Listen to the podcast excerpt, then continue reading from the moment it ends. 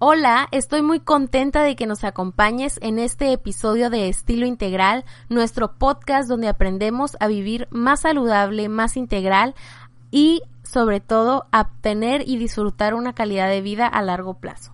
El tema que estaremos abordando el día de hoy tiene que ver con el control del peso sin estar abrumándonos por contar calorías, contar porciones y aunque muchos de mis compañeros del área de la salud y la nutrición utilizan esta estrategia para poder educar a los pacientes y para poder compartir y enseñar la cantidad de los alimentos que tienen que consumir y por lo tanto poder controlar un poco mejor sus calorías, muchas veces abrumamos a los pacientes y acaban mandando por un tubo toda esta información. Es por eso que hoy te voy a compartir estrategias prácticas para que pongas en marcha y para que puedas aprender a tener un mejor control de tu eh, peso y también de tu composición corporal. Antes que nada debes entender que la caloría es únicamente una unidad de medida, así como el peso, es únicamente un número que indica la cantidad de energía o em,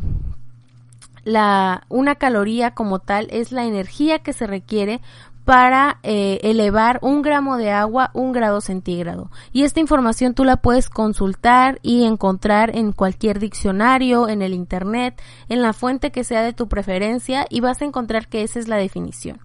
A manera de cultura general vale la pena mencionar que diferentes tipos de nutrientes aportan diferentes cantidades de calorías por gramo. Por mencionar algunos, los hidratos de carbono o carbohidratos te aportan 4 calorías por cada gramo que consumes.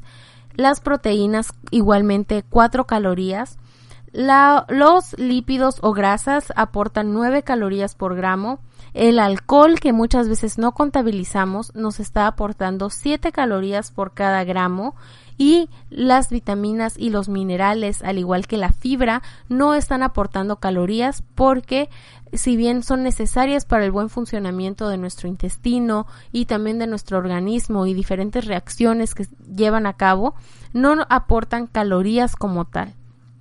Es por eso que es bien importante aprender que la caloría no nada más es energía y que no es lo principal a lo que debemos de poner atención cuando pensamos en alimentación. Debemos de ver la comida más que como energía, como información, ya que diferentes tipos de calorías y diferentes fuentes de nutrientes se van a expresar y se van a asimilar y se van a absorber y se van a digerir y van a modificar nuestros genes de manera distinta. Lo importante no es la cantidad de calorías que consumamos, aunque al final del día es lo que realmente nos preocupa y nos ocupa, sino la calidad de estas. Cuando nuestra dieta es de calidad, las, calorías vienen a pasar a segundo plano.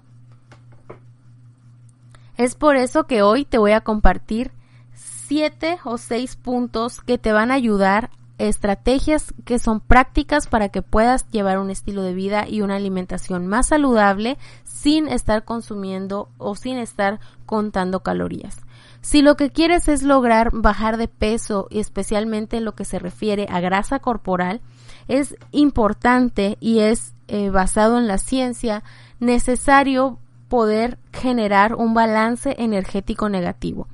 En pocas palabras y a manera de que sea más entendible para todos, un balance energético negativo es aquel que se logra cuando quemamos más energía de la que estamos consumiendo y es por eso que muchos nos preocupamos por llevar una dieta baja en calorías. Sin embargo, el qué eh, o cuál es la cantidad y calidad de los alimentos que estamos consumiendo es lo que realmente debería preocuparnos. Es por eso que el primer punto es que podamos disminuir o eliminar de ser posible la cantidad de los alimentos procesados y ultraprocesados, especialmente porque estos vienen de la industria y se les han añadido una gran cantidad de sal, de azúcar, de químicos, de colorantes, de aditivos, de conservadores que les van a dar una larga vida de anaquel que van a estar eh, saboteando probablemente nuestros objetivos porque suelen tener una gran cantidad de calorías, muy bajos en fibra y súper bajos en nutrientes. Para poder decidir que un producto procesado es saludable o es mejor, debes de leer adecuadamente las etiquetas de los mismos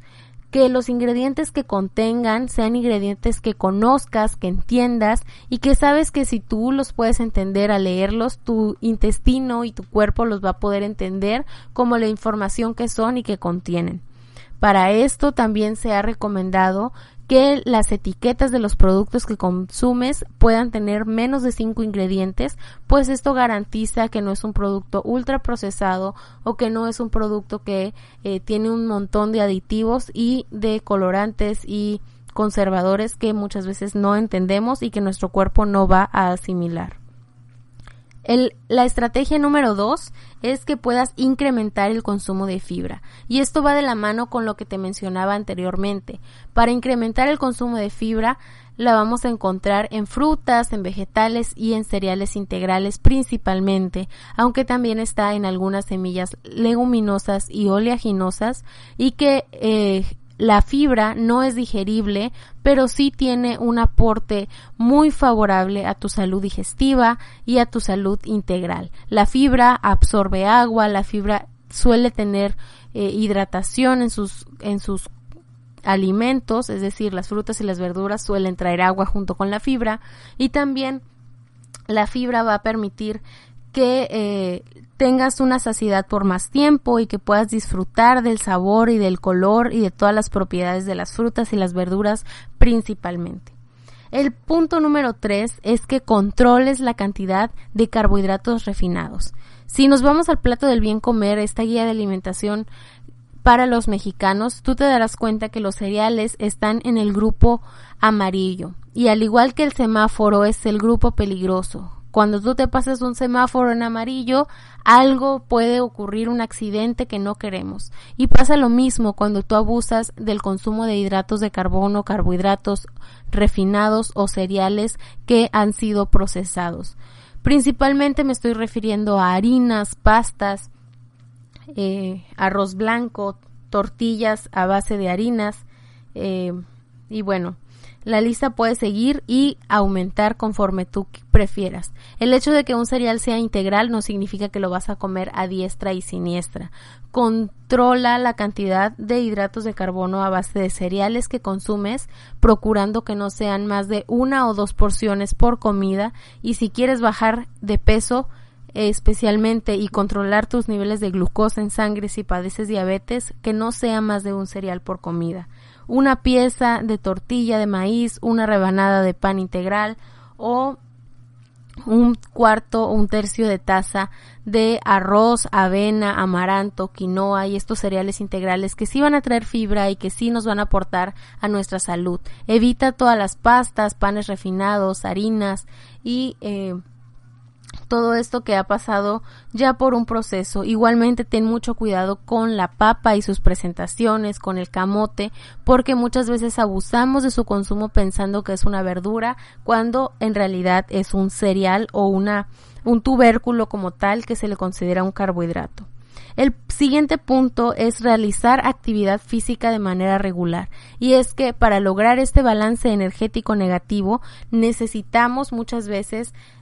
tomar esta parte como un auxiliar porque si no con la dieta sería imposible lograrlo. Tendrías que llevar una dieta muy baja en calorías y lo que no queremos es estar contando calorías. Entonces mantente activo, realiza actividad física, la que más te guste, Trata de caminar tus ocho mil, diez mil pasos al día. Trata de estar más tiempo parado, de realizar pausas activas, de salir a caminar o utilizar algún aparato que tengas en casa. Busca la rutina de tu ejercicio favorito en el internet, en la plataforma de tu preferencia, pero mantente activo. Esto va a contribuir a que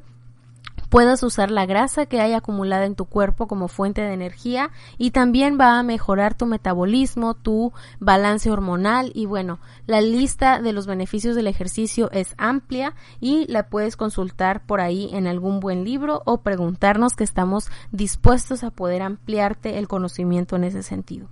El siguiente punto es activar el detox natural de tu cuerpo. Y con esto quiero decirte que no existe dieta de moda, que es el siguiente punto, no existe detox, no existe eh, programa reto, como tú le quieras llamar, que te vaya a desintoxicar. Para eso, tú has sido dotado con órganos fabulosos en tu cuerpo como es el hígado, los riñones, los pulmones, el intestino que permiten que la excreción y el poder sacar de tu cuerpo todas esas toxinas que se generan de manera natural se pueda llevar a cabo a través de esos procesos metabólicos que ya están ahí, que ya están diseñados. Lo único que tú tienes que hacer para que esto funcione adecuadamente es cuidar tu salud integral, darle a tu cuerpo un buen estado de hidratación, tener buenos hábitos, darle fibra y tu cuerpo solito se va a encargar de desintoxicarse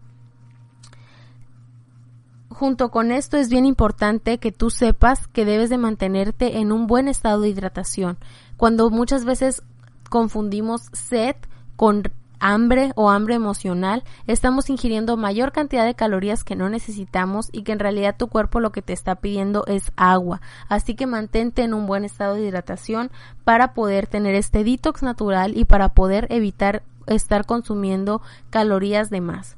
Y el último punto, pero no menos importante, es olvídate de las dietas de moda. El programa, el reto, el batido, el licuado y tantas cosas que salen ahora por la mercadotecnia, por los influencers, por una figura pública y que te prometen mil y un cosas, pero que la realidad es que no son sostenibles a largo plazo. Para que algo sea realmente funcional, eh, la clave es que de aquí a 10 años tú lo puedas seguir haciendo sin tener repercusiones en tu salud, sin que te haya cansado y sí que te tenga una mejora eh, en tu salud integral. Olvídate de los batidos, olvídate de los suplementos, olvídate de todo esto que está de moda y preocúpate por construir una salud integral. Ocúpate en consultar con un profesional de la salud que te aporte y que te dé eso que tu cuerpo sí necesita, que te enseñe a comer, que te enseñe a mantener una, una vida activa, a estar bien hidratado, estos pilares de la salud que son básicos, que muchos de ellos están a nuestro alcance o son gratuitos como la luz del sol y su papel tan importante con la vitamina D, por mencionarte alguno. Entonces, aprovecha lo que la naturaleza te da, dale a tu cuerpo eso para lo que fue diseñado y busca un profesional de la salud que te oriente si tienes alguna duda. Para eso nosotros estamos a tu disposición a través de nuestras redes sociales donde nos encuentras como ev.integral y estamos muy contentos de poder compartir contigo contenido de calidad que te ayude a mejorar gradualmente tu salud y que te dé esas estrategias que estás buscando para una salud integral sostenible a largo plazo. Espero que tengas un día saludable, que este podcast haya contribuido a tu salud integral y sobre todo que puedas ayudar a otros y decidir a cuidar tu salud de una manera holística, saludable y de una manera que sea sostenible. Te mando un fuerte abrazo hasta donde estés y te espero en el próximo episodio de nuestro podcast Estilo Integral.